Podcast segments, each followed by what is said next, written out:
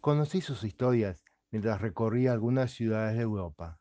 A la primera me la contaban cuando degustaba un café en París. A la segunda me la narró una mujer japonesa mientras ambos esperábamos el avión que nos llevara a nuestros destinos. Buenos Aires el mío, la ciudad de Kansas el de ella. El chasquido del fósforo sincronizó a la perfección con la última nota emitida por el piano. Un sobrio coro de aplausos le echó el telón a su actuación. Por quinta vez en la noche, abandonó el diminuto escenario y se sirvió una cerveza. A su lado, el cigarrillo se apagó en el fondo del cenicero. Compartiendo sus silencios, pasaron un buen rato mirando a la gente que gastaba su tiempo en el local. Cuando, como ocurría velada tras velada, el público presente sufrió una leve metamorfosis, dejó su lugar en la barra y retornó a su asiento frente a su compañero de cada noche. El susurro del saxo abrió la puerta para que sus largos dedos bailaran sobre las teclas blancas y negras. Ese era el instante en que la imperceptible línea divisoria entre los músicos y la audiencia presente se fumaba.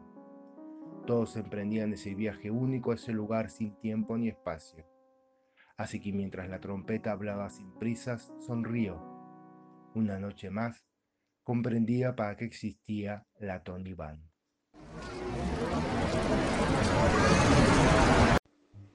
Cuando la luz de la tarde se deslizó por debajo de la cortina, desparramándose con elegancia sobre el suelo de cemento, Tokimo abandonó sobre la mesa la taza de té, se puso de pie y encaminó su pensamiento hacia el camino que nacía en la puerta de su casa.